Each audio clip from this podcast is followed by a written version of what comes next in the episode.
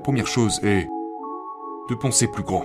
Et la raison pour laquelle je dis ça, c'est parce que souvent, nous entendons dire qu'il faut penser grand. Mais quand vous pensez grand, probablement 99% du temps, vous ne pensez quand même pas assez grand. Vous devez penser plus grand. Je suis un entrepreneur. J'ai toujours tout vu en grand, mais ici, je suis avec mes propres croyances limitantes. Donc je me force à être cette personne qui pense de manière démesurée, qui pense vraiment grand. Donc, si vous pensez que vous pensez grand, eh bien vous ne pensez pas assez grand, parce que vous êtes dicté par vos propres croyances limitantes.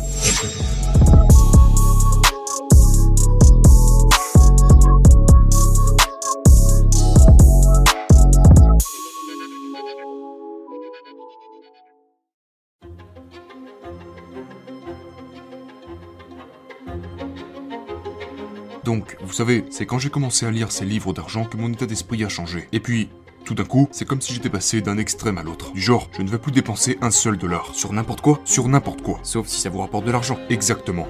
Je ne veux rien dépenser à moins que cela ne rapporte de l'argent. Alors maintenant, je vais économiser autant d'argent que je le peux, je vais investir autant que je le peux, et développer mon entreprise au maximum. Et je veux dire, pour vous donner un exemple, à l'époque, la seule paire de chaussures que j'avais était trouée. Alors je l'ai enrubanné avec du ruban adhésif, et puis je continuais d'aller à l'école. J'avais des propriétés locatives, mais mes chaussures étaient scotchées. D'accord? Et c'était genre, j'ai réalisé que je ne voulais plus jamais reproduire les mêmes erreurs. Et vous devez sortir de cette mentalité de consommateur. La première fois que j'ai gagné 100 000 dollars en un an, j'étais encore à l'école. Et je vivais dans un appartement que je payais 400 dollars par mois. Y compris mon... Euh... Mon eau, mon électricité, mon câble, mon gaz, internet, tout. Et la raison à ça, c'est que je n'avais pas de chambre. Je dormais par terre dans le salon, sur un petit matelas que j'avais. J'avais l'habitude de le mettre dans le salon. Donc pose ça là, va dormir, réveille-toi, plie les draps, range-les, ramène ce matelas dans le couloir, et ta journée peut commencer. C'est à ce moment que j'ai vraiment compris le pouvoir de la capitalisation. Votre argent, genre, j'ai vraiment compris le pouvoir de placer son argent dans les bons actifs, et je me disais, maintenant c'est le moment de se construire. Pendant longtemps, j'avais gaspillé mon argent sur des choses inutiles, et je me suis dit, genre, je ferai ça plus tard, parce que maintenant je veux m'enrichir. Et donc, vous savez, vous devez d'abord comprendre. Qu'est-ce qui vaut la peine de dépenser de l'argent, et qu'est-ce qui n'en vaut pas la peine? Et puis, vous savez, si vous avez des dettes, vous devez trouver une stratégie pour les rembourser le plus rapidement possible. Vous devez commencer à les rembourser de manière agressive. Vous arrêtez de dépenser de l'argent. C'est de cette façon que vous pourrez rembourser vos dettes le plus vite possible. Puis vous travaillez pour gagner plus d'argent. Et ces nouvelles rentrées d'argent doivent être investies pour gagner encore plus d'argent. Puis vous éliminez absolument toutes les dépenses inutiles. Et vous prenez tout cet argent supplémentaire et vous l'utilisez pour rembourser vos dettes de cette façon. Et puis quand ça se sera fait, vous pourrez commencer à construire. D'accord? Vous devez commencer à grandir. Mais vous devez être agressif.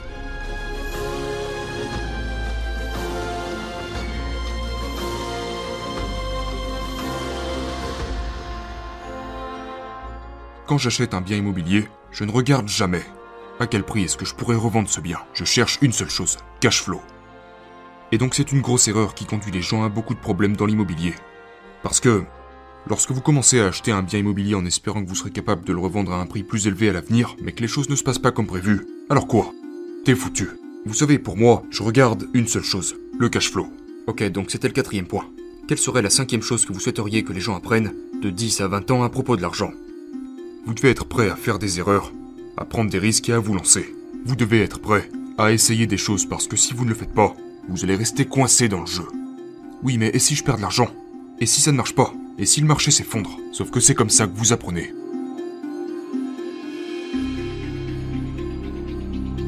J'investis mon argent dans cinq choses différentes. L'immobilier, les actions, les startups, la crypto-monnaie et l'or physique.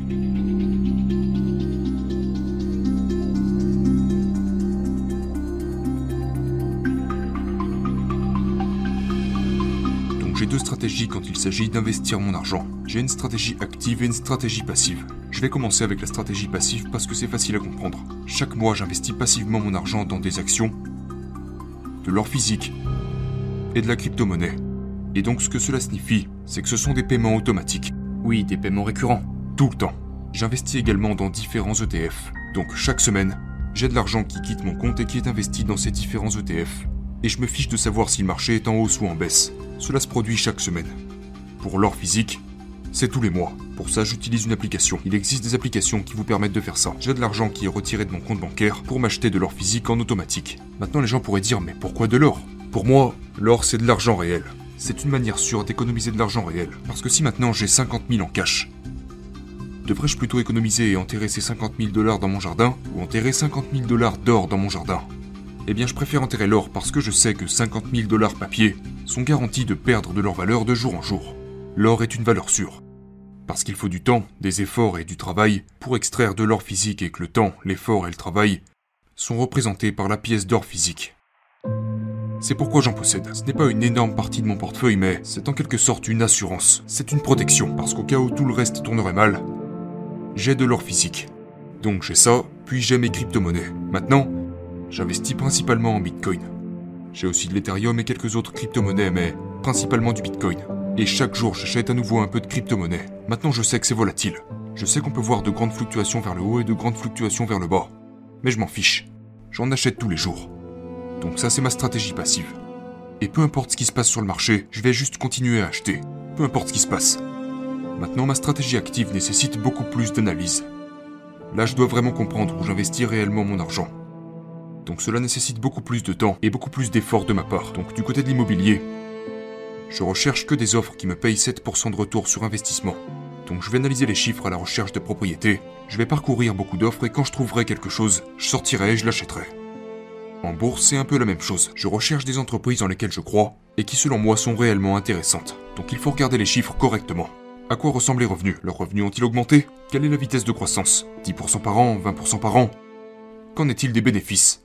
Mais vous devez également regarder un peu plus loin que les bénéfices parce que vous voulez voir ce qui se passe avec les dépenses. Où est-ce qu'ils investissent? Y a-t-il des dépenses en cours? Vous devez donc creuser plus profondément là-dedans. Et puis il y a les startups. J'investis évidemment dans mes propres entreprises, mais j'investis également dans des entreprises en démarrage. J'aime l'entrepreneuriat. Je suis un grand fan des entrepreneurs. Et j'aime soutenir d'autres entrepreneurs parce que je n'ai jamais eu ce soutien quand j'ai commencé en tant qu'entrepreneur. Donc l'une des façons dont je peux fournir ce soutien est par le biais de l'argent en investissant dans ces différentes entreprises. Donc j'investis dans des startups. Et quatrièmement, je vais revenir sur les crypto-monnaies. Si un gros crash dans les crypto-monnaies se produit, je sais déjà ce que je vais faire. Je vais entrer et en acheter plus. Donc ce sont les quatre façons dont j'investis activement mon argent. J'ai parlé de vivre en dessous de vos moyens. Ce qui est important, surtout lorsque vous êtes dans les premières phases d'essayer de créer votre patrimoine, c'est que vous devez économiser votre argent et investir votre argent. Et ça sera un peu extrême, d'accord? Personnellement, j'étais genre, chaque centime que j'économise va être investi. Mais vous savez, vous n'avez pas besoin d'être aussi extrême. Mais vous savez, disons simplement que vous mettez de côté 25% de vos revenus. Donc si vous gagnez 40 000 dollars par an, c'est 10 000 dollars mis de côté pour votre épargne et vos investissements. Maintenant, ce qui arrive à la plupart des gens, c'est qu'ils se disent, ok, je commence à comprendre cette histoire d'éducation financière. Je suis en train d'apprendre à investir, mais je veux devenir plus agressif. Je veux en faire plus. Comment puis-je faire plus? Et du coup, vous commencez à essayer d'épargner un plus gros pourcentage de vos revenus. Vous essayez de passer d'une épargne mensuelle de 25% à 30%, à 35%, mais le gâteau est limité. D'accord Donc, ce que vous devriez faire, c'est penser, ok, je fais 40 000 dollars par an et j'en mets 25% de côté. Ok, peut-être que je pourrais commencer à gagner plus. Donc la question est de savoir comment puis-je passer de 40 000 dollars à 400 000 dollars. Et continuer à faire ce que je fais maintenant, parce que si vous arrivez à passer de 40 000 à 400 000 dollars, et que vous économisez et investissez 25% de cette somme, maintenant on parle de 100 000 dollars. Ça n'a rien à voir avec les 10 000 dollars que vous épargnez auparavant. Et vous vivez toujours avec 75% de cette somme. Vous avez le même pourcentage, mais c'est tellement plus grand. Maintenant, tout le monde va dire Oui, ok, mais comment suis-je censé passer de 40 à 400 000 dollars? Eh bien, la première étape est de comprendre que c'est possible. Et puis ensuite, vous commencez à apprendre, et puis vous commencez à faire. Alors vous commencerez à faire des erreurs, puis vous apprendrez de ces erreurs et vous les corrigerez. Mais jusqu'à ce que vous brisiez cet état d'esprit, et que vous réalisiez que c'est possible, que vous pouvez le faire, que peu importe d'où vous venez, à quoi vous ressemblez, quel est votre parcours, c'est possible. Mais vous avez besoin de la bonne éducation. YouTube l'a rendu tellement plus accessible. Et puis lisez des livres. Vous savez, commencez à apprendre et puis ensuite commencez à prendre des mesures. Maintenant, ça ne se fera pas du jour au lendemain mais vous commencerez à prendre des mesures dans ce sens. Donc il s'agit de construire cet état d'esprit de croissance en comprenant qu'il y a quelque chose que vous pouvez faire.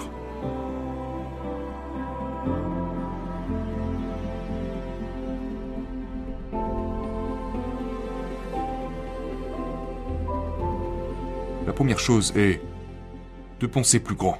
Et la raison pour laquelle je dis ça, c'est parce que souvent, nous entendons dire qu'il faut penser grand. Mais quand vous pensez grand, Probablement 99% du temps, vous ne pensez quand même pas assez grand. Vous devez penser plus grand. Je suis un entrepreneur. J'ai toujours tout vu en grand, mais ici, je suis avec mes propres croyances limitantes. Donc je me force à être cette personne qui pense de manière démesurée, qui pense vraiment grand. Donc, si vous pensez que vous pensez grand, eh bien vous ne pensez pas assez grand, parce que vous êtes dicté par vos propres croyances limitantes. Deuxièmement, apprenez les règles du jeu. La raison pour laquelle autant de gens sont nuls avec l'argent, c'est parce qu'ils ne comprennent pas les règles du jeu. Et c'est aussi pour ça que beaucoup de gens se mettent en colère. Ils sont tellement en colère contre tout ce qui se passe. Mais ce que vous devez faire, la meilleure chose à faire est d'apprendre le fonctionnement du système. Vous vous rappelez ce que j'ai dit sur le fait que les riches ne payent pas d'impôts et comment ils travaillent pour posséder l'échelle de l'entreprise. Et cela met tout le monde en colère. Mais la réalité, c'est que c'est l'occasion pour vous de comprendre comment vous pouvez le faire vous aussi. C'est ce qu'est le système. Maintenant, vous pouvez très bien le détester. Vous pouvez pleurer, vous pouvez crier, vous pouvez vous plaindre. Et c'est ce que je faisais. Je pensais que c'était horrible. L'argent était un sujet tabou quand je grandissais et je me disais, c'est injuste que les gens fassent ça. Puis j'ai réalisé que si j'apprenais les règles, je pourrais le faire moi aussi. Et troisièmement, soyez prêts à faire des erreurs. Parce que vous allez forcément en faire. Mais tout est possible. Vous allez faire des erreurs, mais le truc c'est que vous continuez à vous améliorer chaque jour.